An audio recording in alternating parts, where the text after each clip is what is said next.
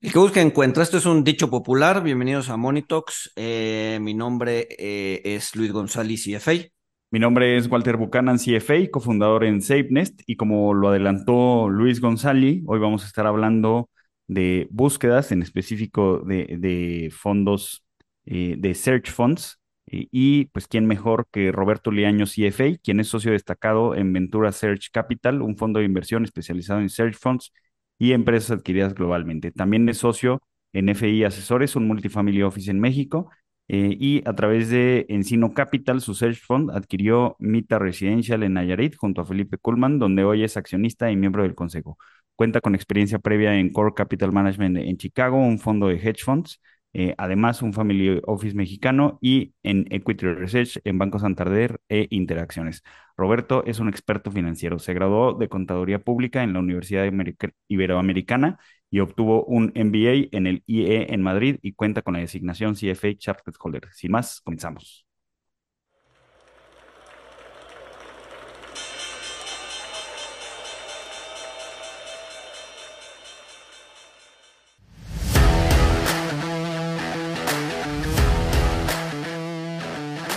Monito, el otro lado de la moneda. Bueno, Roberto, pues mil gracias por acompañarnos eh, para hablar de, este vehículo tan interesante. Eh, y, pues para comenzar, si, si, nos puedes platicar qué es un Search Fund, eh, de, qué va. Claro que sí, con mucho gusto. Bueno, primero que nada, muchas gracias por la, invitación a, a, este podcast tan interesante. Este, soy una de las personas que lo escucho y me, me encanta. y obviamente de ser parte del CFA, pues me encanta que además ustedes sean CFAs. Este, gracias por la invitación, es un honor estar aquí con ustedes. Este, un search fund es, en pocas palabras, un vehículo de inversión levantado por uno o dos emprendedores, con un eh, soportado o, ¿cómo se llama? respaldado por un grupo de inversionistas con mucha experiencia operativa, con la idea de buscar, adquirir y operar y obviamente crecer este, un, un negocio con características únicas.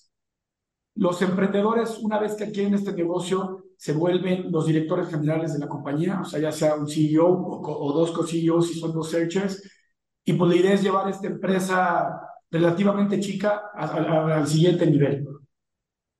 ¿En qué se diferencia? O sea, porque más o menos, o sea, conforme ibas describiendo lo que era un search fund, ¿en qué se diferencia con un fondo de capital privado, por ejemplo?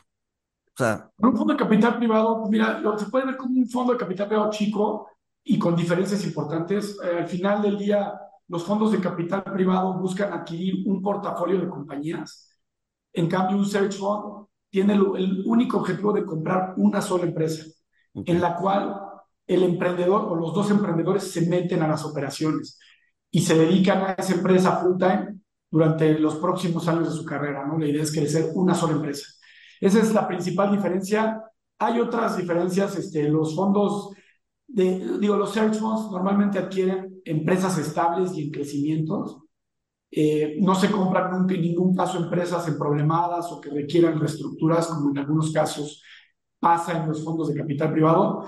Y por último, una diferencia adicional es que el horizonte de inversión es un poco más largo. Normalmente los search funds permanecen en las inversiones en promedio, en promedio siete años, ¿no? O hay unos que incluso permanecen más tiempo, los fondos de capital privado normalmente tienen permanencias menores. Ok, pero entonces tiene, o sea, es, es, podría pensar que es un poco más riesgoso que un, que un capital privado porque el capital privado digamos que adquiere varias empresas y tiene cierta diversificación y un poco la idea también de un capital privado es adquiérete 10 te van a tronar ocho o nueve y una va a salir bien y con eso recuperas, ¿no? Entonces, pero aquí nada más te estás concentrando a una, ¿no? Te, estás concentrando a una y, además, o sea, en el, en el fondo de capital privado, eh, pues, digamos, hay, hay, hay, un comité, no hay un equipo aquí, te vas a concentrar en una y además lo, lo va a elegir el, el, el, emprendedor, ¿no? El emprendedor o los dos emprendedores, entonces es el criterio de una o dos personas cuando van dos emprendedores eh, para, para la adquisición de la empresa, ¿no, Roberto? De acuerdo. Pues mira, la verdad es que no es más riesgoso y te voy a platicar un poquito. Creo que es importante mencionarles un poquito el, tipo de empresa que buscan los search funds, porque buscan empresas con ciertas características, eh, buscan empresas que tengan estabilidad en cash flows, o sea, son empresas sanas y en crecimiento, para resumirlo en dos palabras. Y para decirte el tipo de, criterios que buscan los hedge funds son empresas con ventas recurrentes, idealmente contractuales y a largo plazo. Normalmente lo más común son empresas de servicios B2B, eh, empresas con márgenes altos, y con márgenes altos me refiero a márgenes EBITDA de arriba de 15%. Esto es con la idea de soportar un cambio de management, porque normalmente está entrando un emprendedor que tiene pues, relativamente poca experiencia operativa. ¿no? Entonces la idea es que es una, es una empresa que pueda este, tolerar este cambio. Entonces, por eso se buscan márgenes, márgenes altos, en este caso arriba del 15% de EBITDA. Se buscan empresas en industrias en crecimiento, y con industrias en crecimiento me refiero a industrias que crezcan más de dos veces el PIB del país en donde se compra la empresa. Empresas, y bueno, esto es con la idea de que los searchers se monten a la ola de crecimiento de la industria y no requieran ganar participación de mercado a competidores, no requieren hacer el money importante para crecer la empresa. Eh, se buscan empresas que no requieran de mucho CAPEX, mucha inversión en CAPEX para su crecimiento y empresas simples de operar en general, ¿no? Con la idea de poder, de que un searcher con poca experiencia operativa aprenda rápido a operar este negocio. Se buscan, digo, hay otras otras características como se buscan empresas con poca concentración de clientes y se buscan empresas donde el dueño tenga una razón personal para salir del negocio y no una razón del negocio per se. Es lo, justo es lo que te iba a preguntar. O sea, estás, o sea, describiste una empresa pues bastante estable. O sea, ¿por qué, ¿por qué necesitaría la ayuda de un externo? E, e, eso es muy interesante. No, es, exactamente, necesitas un dueño que requiera salir. O sea, como mencionaba, eh, normalmente son empresas de, de, de, dueños, baby boomers, que hoy tendrán más de 60 años, que ya requieren salir y que no tienen un plan claro de sucesión, no tiene no tienen hijos que quieran tomar el negocio. Entonces, pues aquí lo que se busca es que el legado lo continúe alguien más. ¿no? esto, es, es, una circunstancia demográfica, o sea, generacional. Entonces, aquí va, va, mi pregunta, o sea, si, si estos search funds eh, pues surgen en función de, de, aprovechar lo que las empresas que construyeron los baby boomers, eh, que ahora necesitan, necesitan, pues sí, hacer, eh, ceder la batuta o retirarse, eh, a lo mejor no va a continuar la familia, eh, viene el Search Fund, viene, viene el Searcher, el emprendedor. O sea, ¿desde cuándo han existido los, los Search Funds? desde, ¿Desde cuándo se empezó a popularizar que, que, un Searcher adquiriera esta empresa de, digo, por, por dar este ejemplo preciso de un boomer en retiro? Pues mira, los, los Search Funds han existido muchos años por muchos años. De hecho, a ver, el, concepto se desarrolla en Stanford en 1984. Un profesor de Stanford llamado Irv Grosbeck, él es el primero que pone en un papel este, el modelo del Search Fund y desde ahí pues como que se, se empieza a conocer como un modelo de adquisición. Sin embargo, pues muchos años antes ya se habían hecho adquisiciones este, en esquemas similares, ¿no? Donde un operador entra, toma las manos de una empresa junto con un grupo de inversionistas que la adquiere y este, entonces, el, el, concepto lleva existiendo muchos años, desde el 84 se delimita, o sea, se, se, se define el, modelo. Eh, me decías un poco de la parte de los baby boomers, ese es justo un gran punto, le diste a un muy buen punto, porque hoy por hoy la gran oportunidad que tienen los search funds es esta, este cambio demográfico donde los baby boomers están entrando en edad de retiro. Estos baby boomers, esta generación que generó tantos negocios, este, se estima, por ejemplo, que 4.5 millones de empresas solamente en Estados Unidos tengan que cambiar de manos en los próximos 20 años. ¿no? De estas, de estas 4.5 millones de empresas, una gran parte son empresas familiares, son empresas que no tienen planes de sucesión y muchas de estas encajan con los criterios que les platicaba de los search Entonces, la oportunidad es muy grande. Eh, Nada más regresando un poco al punto de Luis anterior, este, donde nos platicaba, me preguntaba por las diferencias contra Venture Capital. Hay una diferencia importante que, que me faltó mencionar. Digo, para que te des una idea de la, de la, del porcentaje de searches que, que tienen éxito, uno de, solamente uno de cada cuatro searches que adquieren una empresa pierde dinero. ¿no? Aquí tres de cada cuatro este, generan dinero. De los que compran las empresas, este, más del 50% dan un retorno de más de dos veces la inversión y casi 30% de los que adquieren una empresa dan más de cinco veces el retorno de la inversión. Esto pues, en gran parte se explica por los criterios que platiqué. ¿no? el porcentaje de datos es mucho más alto que el de venture capital. Y regresando un poco, o sea, y, y, ahora que mencionas los criterios, eh, o sea, quisiera, quisiera profundizar un poquito más en la figura del searcher, que, que es clave y es quien establece los criterios. A ver, tú fuiste, tú fuiste searcher, Roberto. Eh, el searcher establece los criterios de, de la empresa que, va a adquirir. Eh, ¿Puedes profundizar un poquito en, en, qué es el searcher y de dónde viene el mercado de searchers? A ver, mira, estamos, eh, me gustaría enfocar en la conversación digo, en, en el search tradicional, porque ya, ya, ya, se han creado otros tipos de funds como los self-funded y los sponsored, pero yo ahorita te platicaría más del, del, tradicional. Este, si quieres, luego platicamos un poquito de los otros dos tipos de, de, de, de modelo de search fund, porque pues, ha llamado mucho la atención el, el, modelo y se han creado nuevas figuras de search funds. Pero bueno, el searcher tradicional es normalmente el 80% de los searchers este, son gente que viene saliendo de su MBA, de un programa top en Estados Unidos o en Europa Normalmente, digo, el, el, promedio de edad es 32 años. Son gente que viene de private equity, de investment banking, de consultoría, este, o incluso de, de banca de inversión o operaciones. Perdón, ya repetí banca de inversión y operaciones. O sea, vienen de esos cuatro perfiles y, este, y son pues, gente que tiene ganas de emprender, pero gente que quiere explorar este modelo porque aquí no necesitas tener una idea, ¿no? A diferencia de, de, una startup, aquí puedes emprender, este, pero comprar un negocio que ya funciona y continuarlo creciendo. Entonces, normalmente el perfil es alguien emprendedor con estas características que te platico.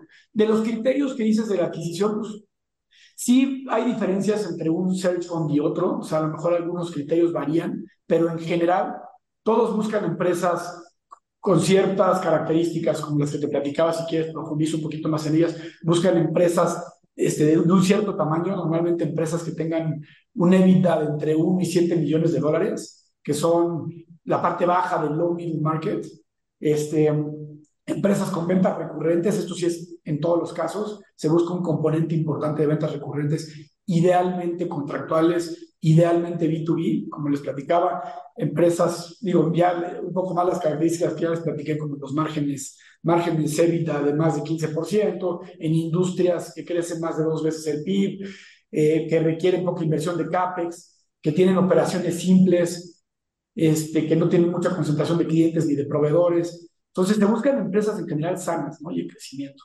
Esto es muy común entre todos los searchers. Ahora, se han desarrollado otros modelos de searchers. Este, te platico brevemente de, los otros dos conceptos que hay.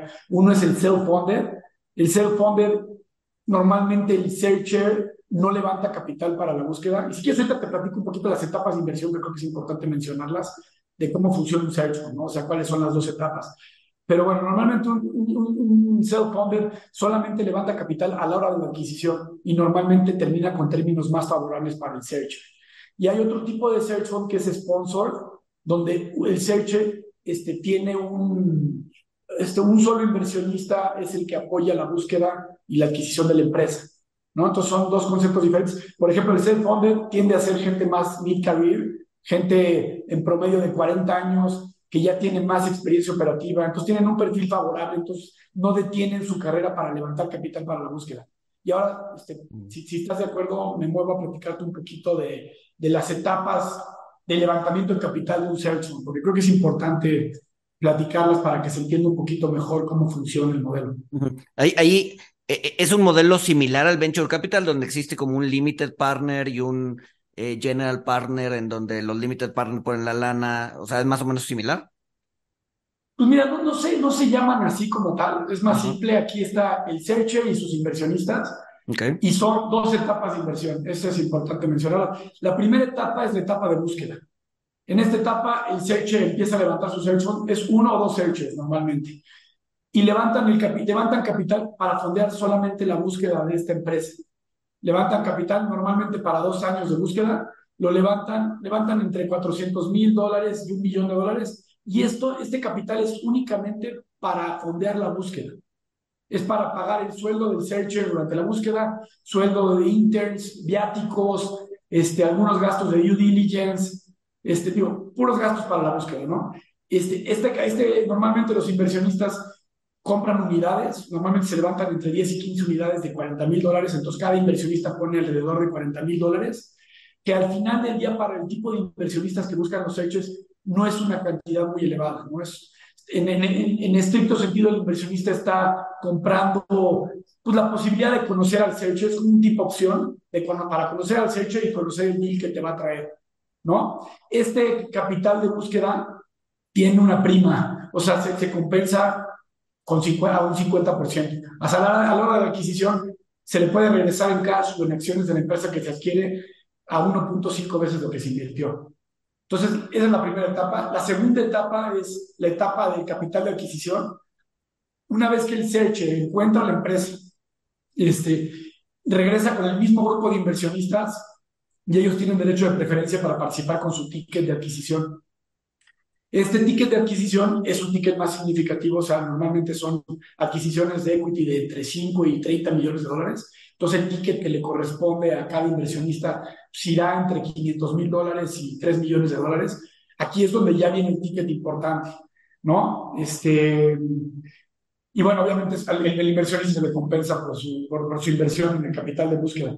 Una vez que se adquiere la empresa, Ah, sí, perdón, perdón, Sí, una duda. Eh, en, estos, o sea, mencionas que el, el Searcher eh, está fondeado por dos años. Eh, más, o menos, ¿cuánto tarda ya en, encontrar la empresa y adquirirla? ¿Sí, sí consumen en promedio los dos años?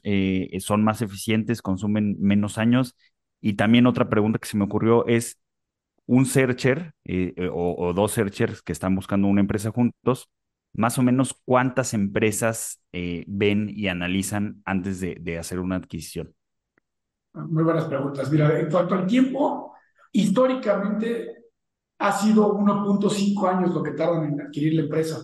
Digo, como les platicaba, son características muy específicas, ¿no? Y necesitas encontrar a, a un dueño con la empresa correcta, en la industria correcta y en el momento correcto para el dueño para venderla. Entonces, Suena más fácil adquirir una sola empresa, pero una sola empresa con, esta, con el que cumple estas características, la verdad es que es complicado. Digo, para darte un ejemplo real, este, nosotros en Encino Capital tardamos tres años en comprar la empresa, nosotros tuvimos que extender nuestra búsqueda. Nosotros sí tuvimos que, que bajarnos sueldos, tuvimos que dejar ir algunos de nuestros interns que teníamos, tuvimos que dejar de viajar, tuvimos que salirnos de las oficinas en las que estábamos para poder extender nuestra búsqueda y poder adquirir una empresa. ¿no? Entonces, los dos años es, es poquito arriba del promedio, entonces sí te cubren la búsqueda, pero digo, para que te des una idea de, de cada tres funds, dos compran empresa y uno no compra, ¿no? Entonces también dos en el tiempo que, que buscaron no les dio el tiempo para, para, para adquirir una empresa. Y perdón, ¿me repites la segunda pregunta? Eh, sí, ¿cuántas, ¿cuántas empresas eh, analiza un, ah. un, searcher o una pareja de searcher eh, antes de la adquisición? de, la en, México, en México es un mercado donde hay, hay, menos empresas y la búsqueda es, es este, un poquito más, más compleja porque pues, tienes que armar bases de datos y la información pues, es muy baja. Por ejemplo, yo te hablo de en México, normalmente un search fund ve entre 1.500 y 2.000 empresas. Pero ahora me voy al otro extremo. En Estados Unidos, que son este, mercados mucho más líquidos, mercados con mucho más profundidad, eh, los searches alcanzan a ver hasta 8.000 empresas, ¿no? Para llegar a esta empresa que adquiere. 8.000 empresas. Nosotros vimos, nosotros vimos 1.700 empresas en nuestra búsqueda, para, para que se den una idea. Órale. Eh, y ahora, o sea, tienes, me imagino que cuando, que cuando pides el fondeo, tienes, o sea, te, te, te, dicen, no, pues tienes un año, dos años, tres años. Eh, y mientras tanto esos gastos van, van saliendo de ese fondeo, me imagino, o, o eh, si llegas a los tres años, pues ya, o sea, los inversionistas tuvieron una pérdida de, de pues, digamos que el, el costo operativo de, de, estar buscando los fondos, supongo, ¿no? Es correcto. O sea, como te decía, dos de cada tres adquieren. Este, los, todos los, gastos desde que empieza la búsqueda formal hasta que se compra la empresa se fondean con eso. Incluso si sobra algo de capital antes de adquirir la empresa, pues se utiliza para el ticket de la adquisición. O sea, al final se cierra. El, capital de búsqueda es un, es un fondo individual que se cierra luego la adquisición.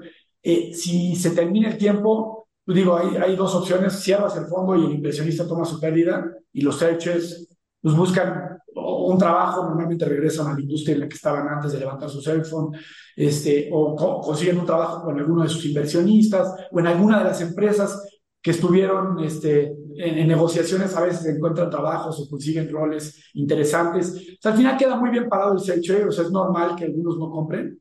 No es, no, es un, no es un problema grave en su carrera, la verdad es que aprendes mucho durante la búsqueda, armas un network muy importante y al final el searcher no queda tan mal parado, ¿no? Después de una búsqueda. Este, pero pues sí, sí, si no se hace la adquisición, el inversionista pierde esa, pierde esa parte, ¿no? Los inversionistas en general pues están contemplando perder en algunas de sus búsquedas, ¿no? Porque pues, saben lo complejo que es adquirir este tipo de empresas. Ahora, Pero al final pues, es un níquel modesto, ¿no? Como les decía, perdón por la interrupción.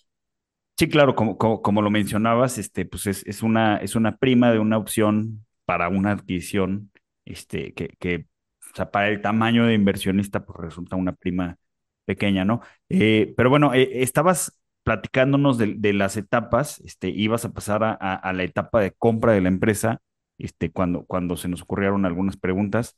Este, entonces, pues, para continuar, ¿qué es lo que sigue? Ya, este, vio las 1.500 empresas en México, 8.000 en Estados Unidos, este, ya pasó el tiempo, dijo, voy a adquirir esta. Este, ¿cómo, ¿Cómo es esta segunda etapa?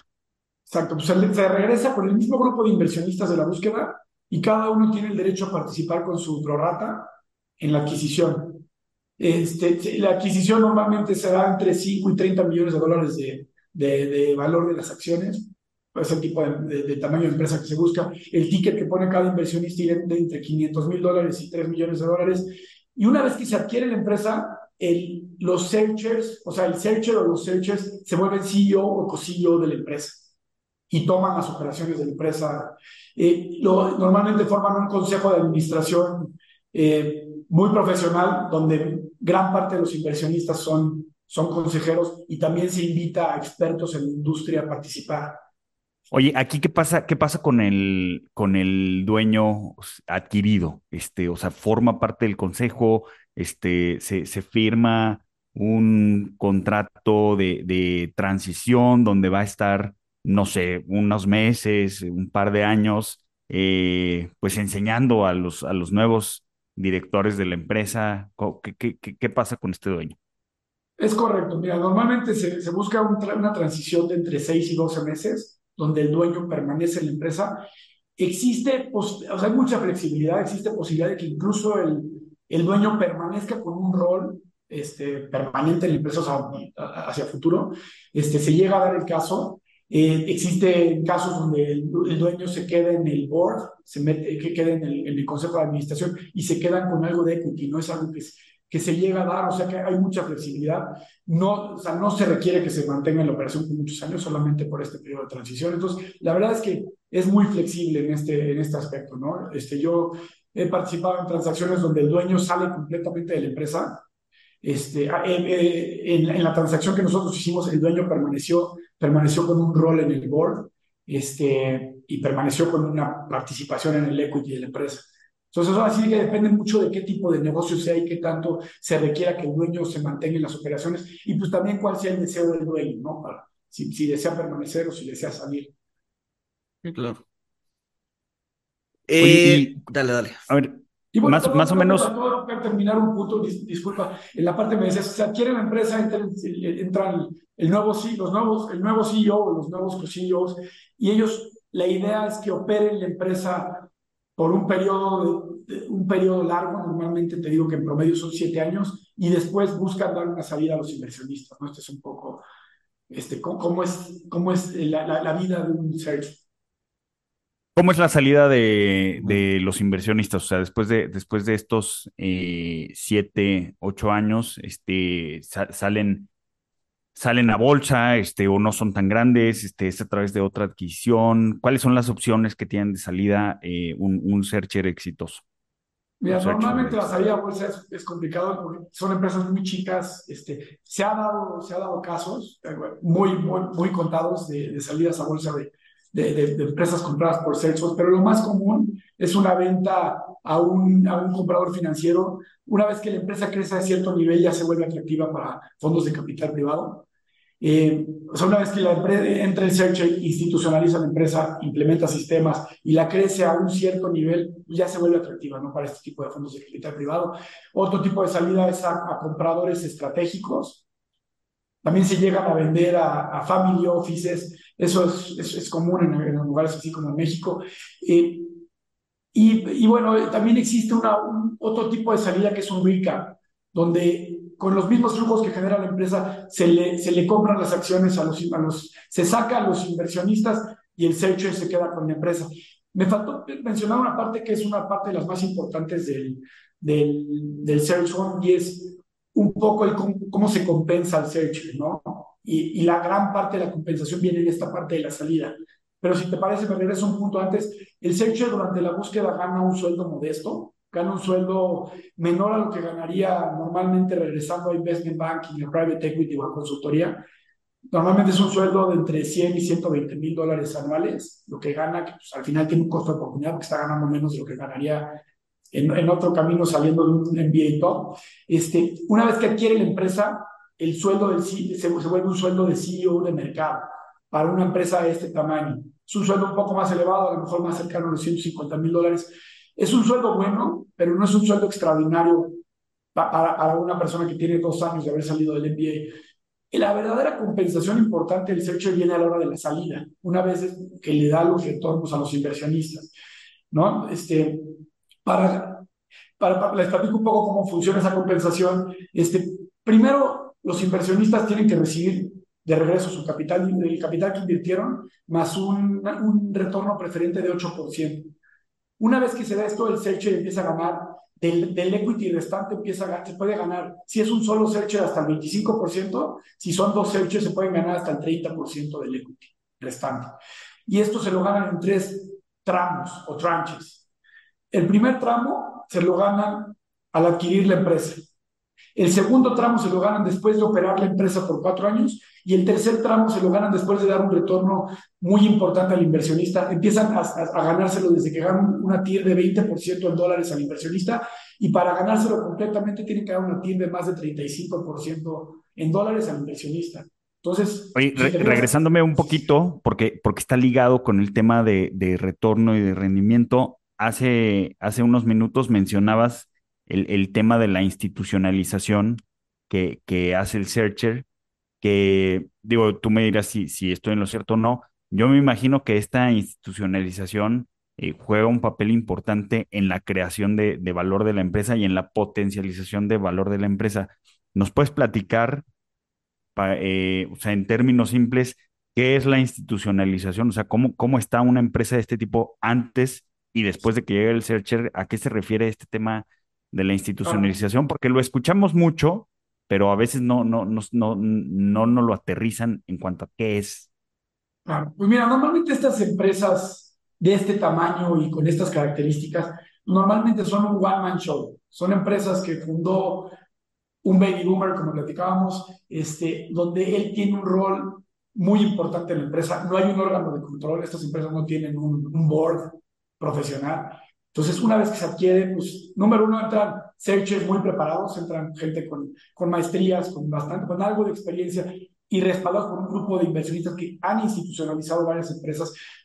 Te digo, a la entrada se, se, se hace, se formaliza un board este, con, con participantes independientes, con participantes con mucha experiencia en la industria, este, participantes del lado de los inversionistas, que son gente con mucha experiencia en este, operando este tipo de empresas, eh, se, normalmente se, se, empiezan a implementar sistemas en empresas, son empresas que pues, en muchos casos, literal, la parte contable y la parte financiera se lleva en Excel, es la realidad.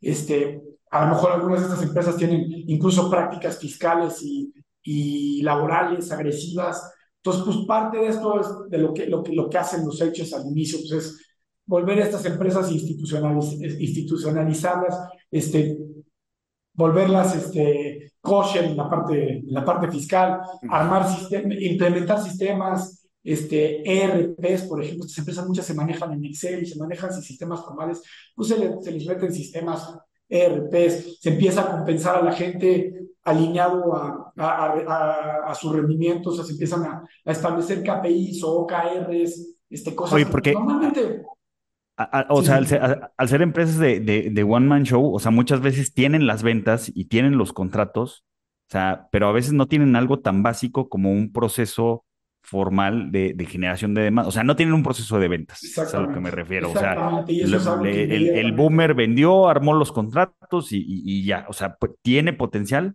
pero pues no, ni siquiera hay un proceso o objetivos de cómo crecer las ventas, ¿no? Exactamente. Pues ese es uno de los puntos que hace que estas, que estas, este, que este tipo de adquisiciones sean tan exitosas, ¿no? O sea, el llevar a un dueño, llevar a una empresa que la maneje es un one man show, donde el dueño está muy cómodo con los, pues ahora sigue con lo que le, le genera la empresa, y pues a lo mejor ya no tiene, ya, está cansado también de operar, ya no requiere de más flujos él para vivir. Entonces, ah, cambias al management, metes a alguien con hambre, alguien que viene saliendo del MBA con ganas de probarse y con muchos conocimientos de este tipo de, de, de, sistemas que platicabas, este, inmediatamente hay low, low hanging fruit y cosas que hacen que pues, ah, tenga un impacto importante en la empresa. ¿no? Ese es para mí uno de, los, de las razones por las cuales han sido tan exitosos los hechos. Oye, hablabas de retornos de... Sí, pero hablabas de ah. retornos de, de hasta 35%, este, o, o, o sea, retornos este, a ver, pues el, ya sabemos los retornos del mercado accionario, este, pues históricamente rondan alrededor del 10%. Este, sabemos que retornos del 10%, pues estás duplicando tu inversión alrededor de 7 años. Cada 7 años estás duplicando la inversión. O sea, imagínate con 20, con 35%. ¿Cómo, cómo explicas estos rendimientos, la verdad, pues, extraordinarios? Pues mira, si es rápido, te, te platico de los retornos. Los retornos de todos los hedge los mide, Stanford los, los, los, mide y los publica en un reporte, este, la Universidad de Stanford. Eh, para que te des una idea, si tú hubieras invertido en todas las búsquedas y en todas las adquisiciones que han hecho los hedge desde que se miden estos retornos, eh, en Estados Unidos y Canadá el retorno la tira ha sido de arriba de 35%, que implica más de cinco veces el retorno sobre la inversión. Fuera de Estados Unidos y Canadá han sido un poco más modestos, han sido retornos TIRS de cercanas al 20% en dólares y casi, un dos, casi dos veces el retorno sobre la inversión. ¿no? como dices, pues esto se compara favorablemente contra, eh, contra las acciones que han dado normalmente 10% y contra fondos de venture capital y capital privado que han dado también algo cercano, arriba, poco arriba del 10%, ¿no? ambos, ambos como clase de activo.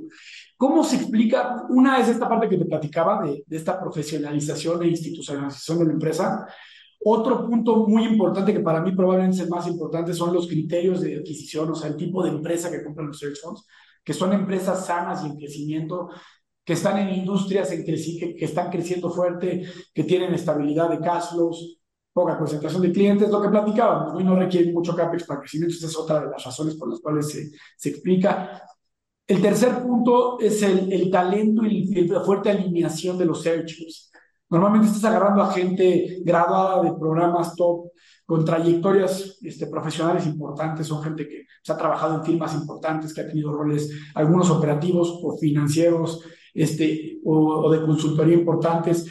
Y el, Search Fund, pues al final del día hay un, hay un, compromiso significativo, ¿no? Si alguien toma este camino, pues tiene un, tiene un alto riesgo reputacional, y tiene costos de, oportunidad importantes, como les platicaba. Entonces, el Searcher está completamente alineado al éxito de, este, de, esta empresa que él compra. ¿no? Y gran parte del retorno del Searcher viene después de darle un, retorno muy, muy importante a los inversionistas. ¿no? Entonces, este, este talento y alineación es una de las partes importantes. Y luego hay un otro un punto adicional que es este acompañamiento que te platicaba de un grupo de inversionistas con, con amplia experiencia este, estos inversionistas durante la búsqueda están muy activos apoyando al searcher, este, abriéndole puertas al searcher. A la hora de la, de la, operación también están agregando mucho valor porque normalmente estos inversionistas están ya invertidos, o sea, para, platicar un poco cómo son estos inversionistas, son gente que normalmente ya hizo un search fund, gente que ya operó empresas, es el tipo de, el tipo, el perfil de, de, inversionista típico de search funds. Entonces, es gente que agrega mucho valor a los, a los searchers y toman roles muy activos, ¿no? Por ejemplo, cuando se forma el consejo de administración, eh, el consejo de administración de una empresa de search es diferente al consejo de administración de una empresa en el S&P 500, ¿no? Como las que ustedes conocerán mejor. Este, esos consejos de administración pues, sirven más como órgano de control. Digo, sí apoyan, pero no es un apoyo tan hands-on como el board de un, de un search El board de un search es gente que está constantemente este, abriendo puertas a los searchers, constantemente agregando valor a los searchers, y esta parte pues también agrega mucho valor, ¿no? Ya que ya que Searcher pues, pues, es alguien que no tiene, no tiene tanta experiencia operativa y pues, esta parte se compensa con, esta, con este grupo de inversionistas que, que, que agregan valor en esto. Y por último, pues hay, un, hay, hay un otro efecto que ha hecho que sean exitosos en menor parte, pero también es un efecto, es, es, es, la parte de la expansión de múltiplos. Normalmente las, empresas, las empresas que compran los search funds son empresas que están fuera del radar de, de, los fondos de capital privado y de compradores estratégicos por el tamaño que tienen. Este, estas empresas normalmente se compran, se compran de manera propietaria, en algunos casos también a través de brokers, pero pues como te digo, no atraen mucho interés de, de, de fondos más grandes, entonces te compran a múltiplos normalmente bajos, de entre 4 y 7 veces EBITDA. Una vez que entre el searcher, institucionaliza la empresa, la crece, este, implementa sistemas y llega a cierto tamaño la empresa, pues ya se vuelven targets para fondos de capital privado y para algunos compradores estratégicos que están dispuestos a pagar múltiplos más grandes. ¿no? Yo creo que estas cinco características son las principales que han hecho que los search sean tan exitosos y den los retornos que platicamos. Ahora, de, bueno, mencionas al, al inicio del, del, o sea, que el searcher nada más, nada más está buscando una empresa, pero ahora, ¿es común que un searcher tenga varios search funds o, o se dedica solamente a uno? Durante, la, durante un, o sea, levantas un search fund y, y ese search fund termina cuando adquieres una empresa y esa empresa normalmente se opera por alrededor de siete años. Existen, este, se me fue la palabra, pero existen searches en serie, searches que ya compraron una empresa y luego la vendieron, fueron muy exitosos y les encanta la operación y quieren seguir en ese camino, entonces levantan un segundo searcher, ¿no? Es un segundo search. Se llega a dar el caso, no es lo más común, pero sí se llega a dar el caso.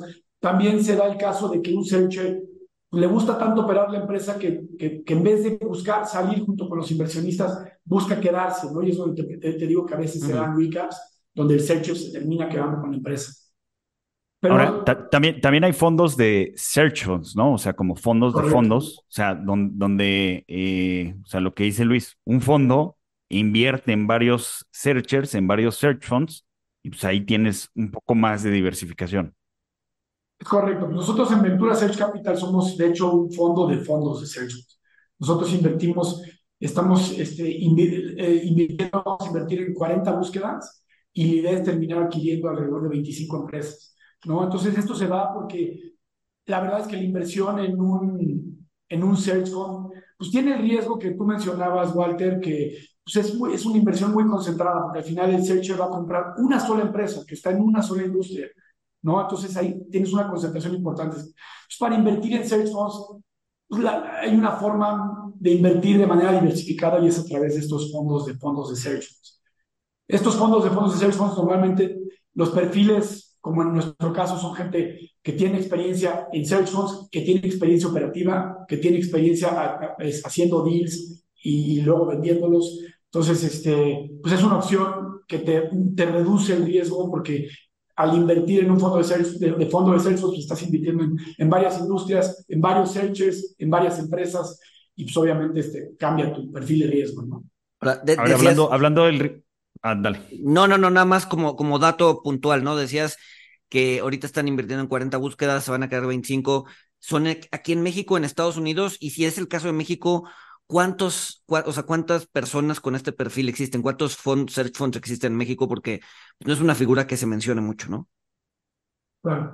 Pues a ver, nosotros en, en, Ventura Search Capital vamos a invertir alrededor del 70% del fondo entre Estados Unidos y Canadá, principalmente Estados Unidos, y el otro 30% entre Europa desarrollado, América Latina y, este, y algunas inversiones eh, probablemente pues más, más este, oportunistas en, en, Asia o en otros mercados. ¿No? Sí, sí, sí, contemplamos invertir algo en México, pero la principal concentración de nuestro fondo va a ser en Estados Unidos, que al final es donde, donde más search funds, donde más search funds hay, donde la, oportunidad es un poco más marcada. Este, te platico un poco. En, Estados Unidos han habido más de 500 búsquedas, más de 520 búsquedas entre Estados Unidos y Canadá, la gran mayoría en Estados Unidos.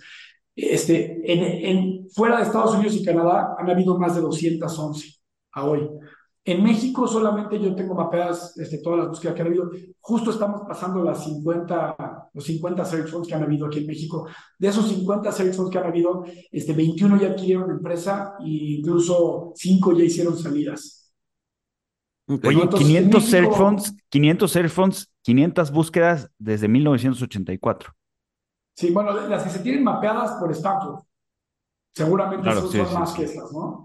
Y a lo, mejor son más. Es, es cómo ha venido, cómo ha venido creciendo la cantidad de search ¿no? Al final pues, se ha vuelto, se ha vuelto un, un, camino de carrera muy atractivo, que es una forma muy rápida de volverse CEO y de tener una, una participación en la empresa, de, obtener un equity en una empresa sin tener una idea, ¿no? O sea, sin tener que ser un emprendedor con una idea clara de, de, de, un tipo de negocio, aquí puedes adquirir algo que ya funciona. Entonces, la verdad es que ha llamado mucho la atención, para darte una idea, antes en programas como en Kellogg, Columbia, salían 5 searchers al año, ahorita están saliendo más de 15 searchers, más de 15 searchers al año.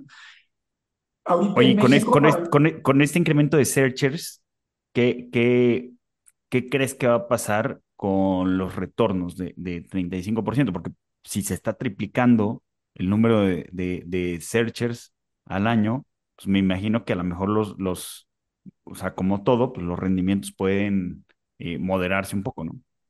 Sí, le, estás dando un punto muy importante. La verdad es que ha crecido exponencialmente el, mercado de search funds. Este, cada vez se lanzan más search funds, cada vez se lanzan search funds de diferentes perfiles, de diferentes perfiles. Por ejemplo, ah, este, este perfil que te platicaba de los mid-career searchers, que la verdad yo lo, yo lo veo con muy buenos ojos, porque es gente que tiene más experiencia operativa, es un perfil que cada vez empieza a saber más pero también por otro lado, también empiezas a ver más a searches con menos experiencia operativa, menos experiencia financiera, diferentes perfiles, searches que este, ya no fueron un MBA. Eh, gente, también te llegas a cruzar con gente que está levantando un search fund porque de alguna manera no ha conseguido un trabajo terminando el MBA, ¿no? entonces toma este camino como una alternativa al desempleo.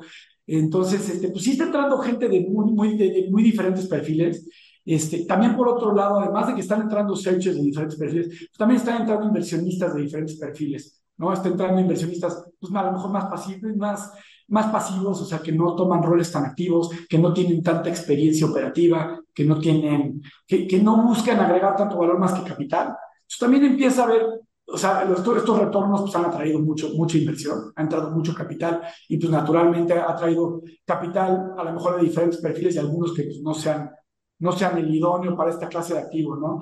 Yo creo que, bueno, incluso los, los, inversionistas tradicionales de Search han crecido a, tal tamaño porque han, han levantado fondos subsecuentes y han crecido a tal tamaño en el que el valor que agregan a los searches se ha, disminuido, porque pues, a lo mejor por ahí manejan más de 100 millones de dólares, tienen más de 100 search funds en el portafolio, más de 80 empresas en el portafolio, pues obviamente el tiempo que pueden agregar a sus searches pues, se ha ido disminuyendo, ¿no? Entonces, pues si metes todo esto en la licuadora, pues, digo, la, la lógica te lleva a que los, los retornos en general van a tender a ir bajando.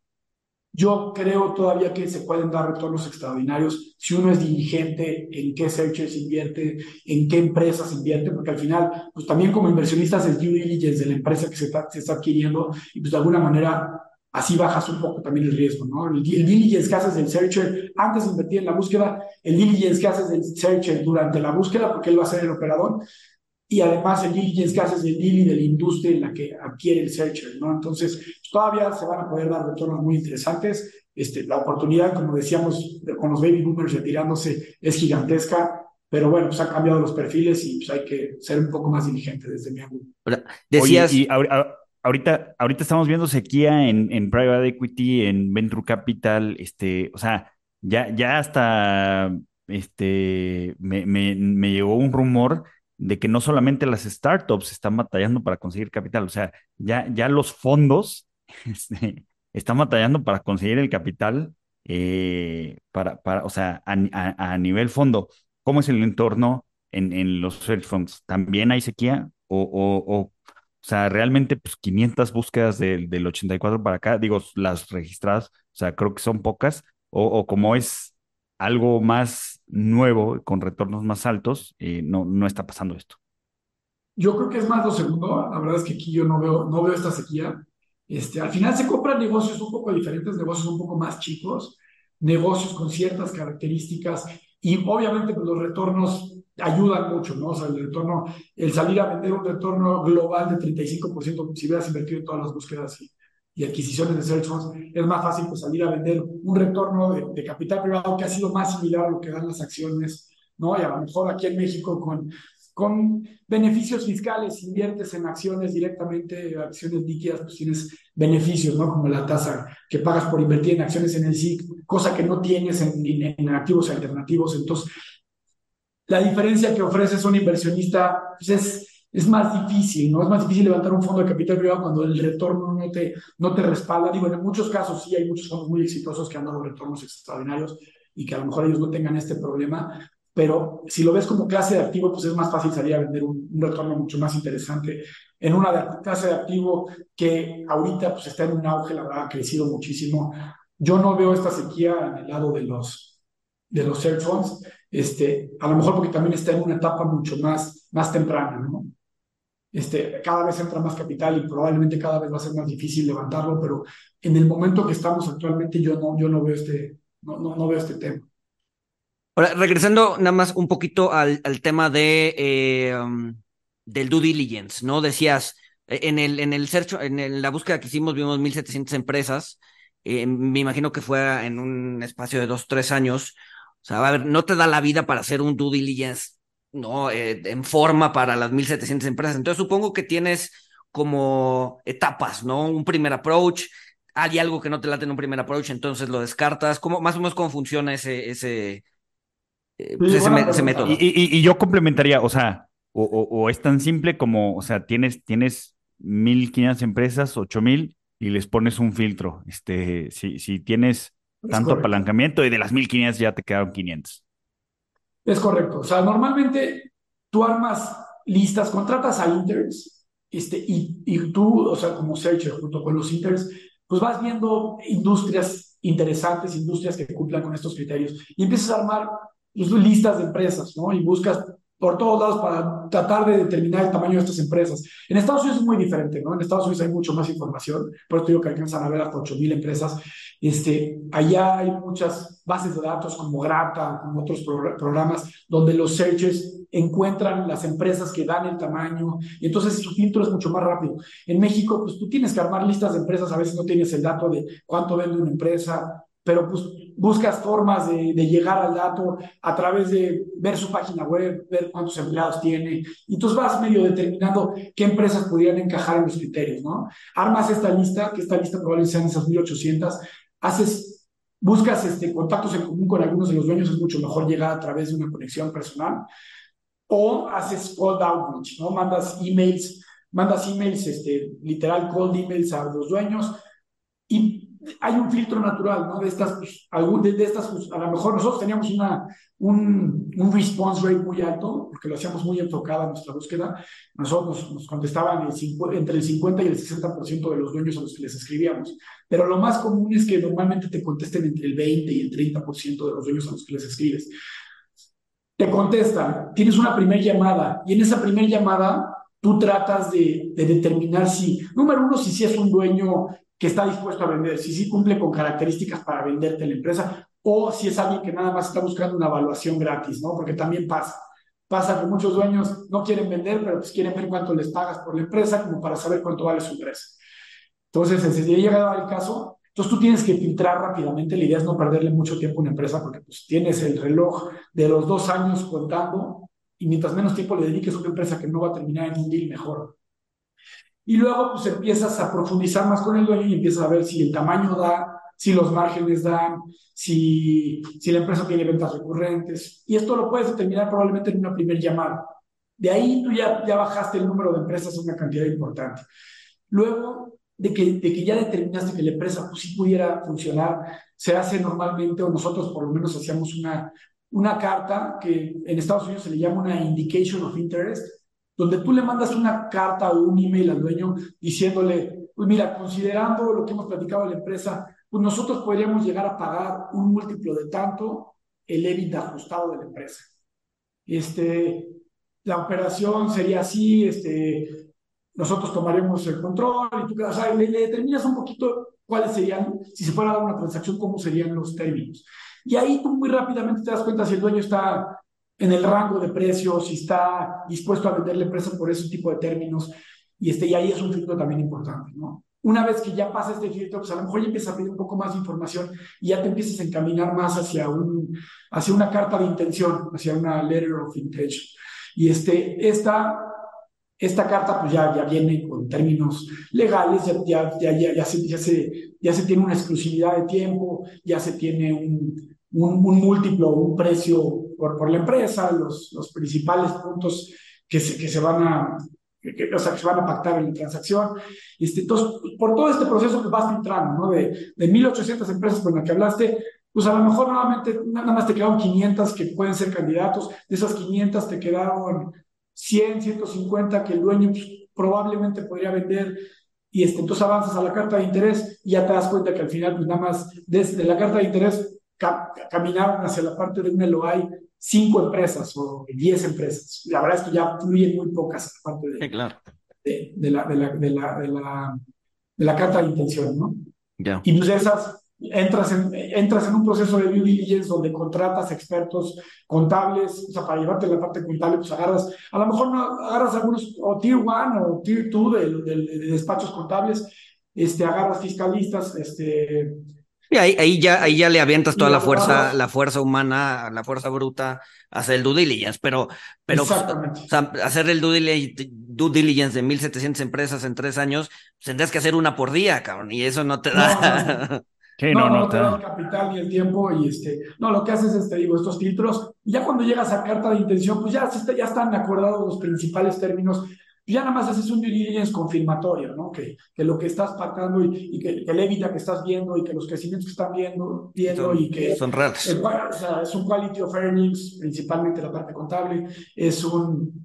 La parte legal, que revisa todos los contratos, este, y obviamente pues, se, crea el, contrato de adquisición, y pues de alguna manera hay muchas este, formas, pero se, se busca, te proteges, ¿no? O sea, también los, hay muchos términos como earnouts, donde, pues digo, de alguna manera esta parte te protege hacia que la industria deje de crecer o que la empresa no crezca. Este, o sea, el precio no se le paga en cash al dueño de golpe. En muchos casos se, generan earnouts o se hace seller finance. El dueño te, te, te, te, financia una parte de la adquisición. Y pues todo esto puede ser, en caso que salieran contingencias después de la adquisición, se pueden utilizar como, como escrow, ¿no? De alguna manera. claro. Okay.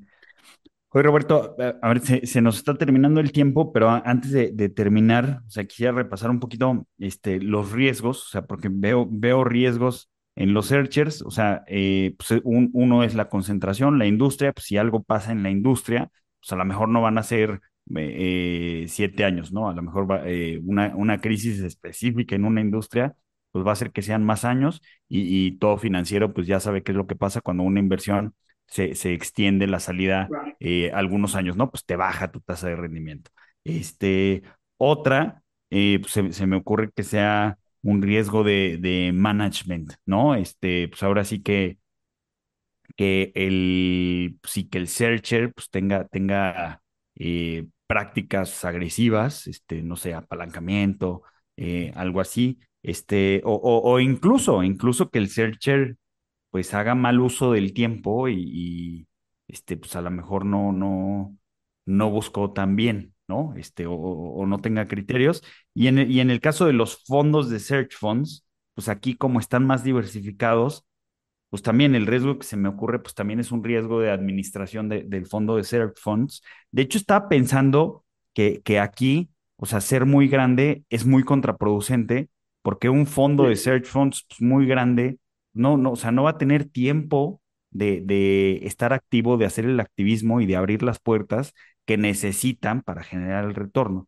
Este, entonces, o sea, pues un riesgo sería que estuviera demasiado grande, demasiado disperso, este, y pues otro también de, de administración, ¿no? De management, este, que no, no, no tengan los criterios, este, no, no tengan mucho expertise. ¿Qué, qué otro riesgo que se te ocurre a, ti que eres el, el, experto, que fuiste searcher y que tienes el search fund, este, que eres inversionista, o sea, que, ¿qué otro riesgo hay que tener en, mente para, para los search funds?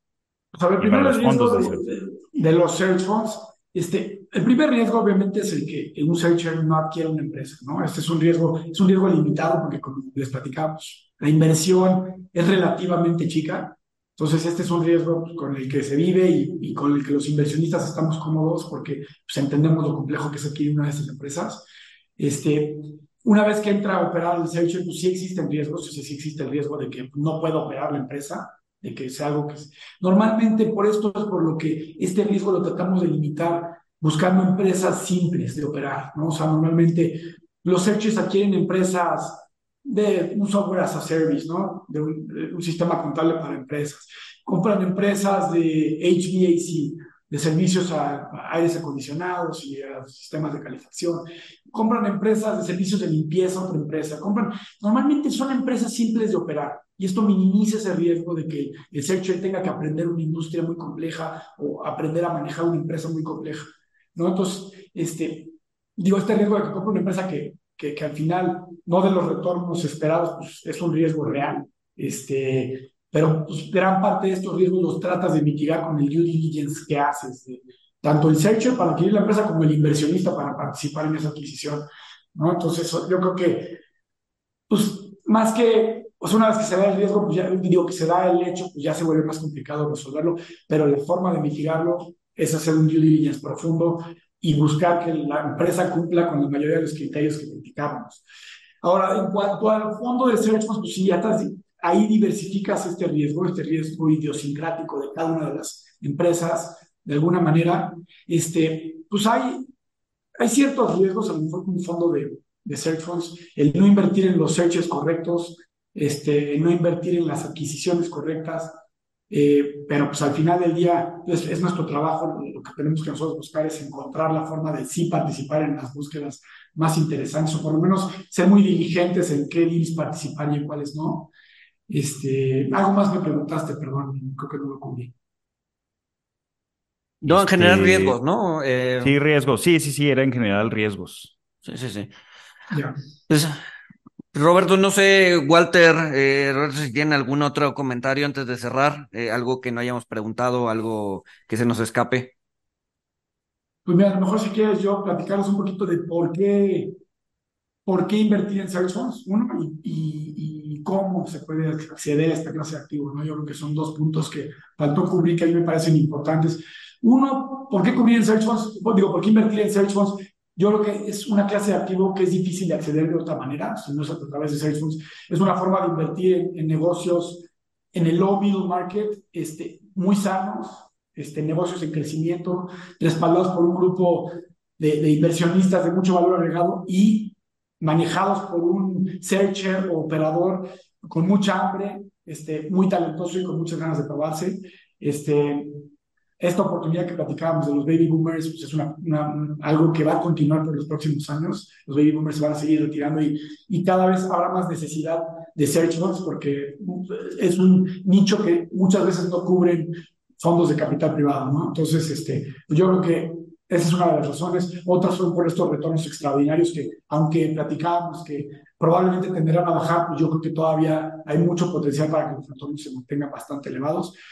Una tercera razón es por la baja correlación que tiene contra otras clases de activos. Digo, ustedes que son muy financieros, este es un punto muy financiero. Este, si, la correlación de los funds contra las acciones internacionales es del punto 15 y contra bonos internacionales es del punto 05. Entonces yo creo que los funds hacen mucho sentido en un portafolio para este efecto de diversificación y para incrementar los retornos.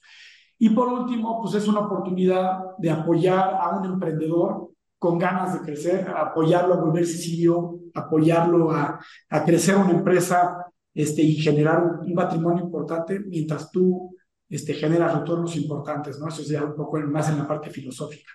Y ahora, ¿cómo invertir en search funds? Pues hay dos formas, ¿no? De manera directa, invertir en, en searches que están levantando su capital.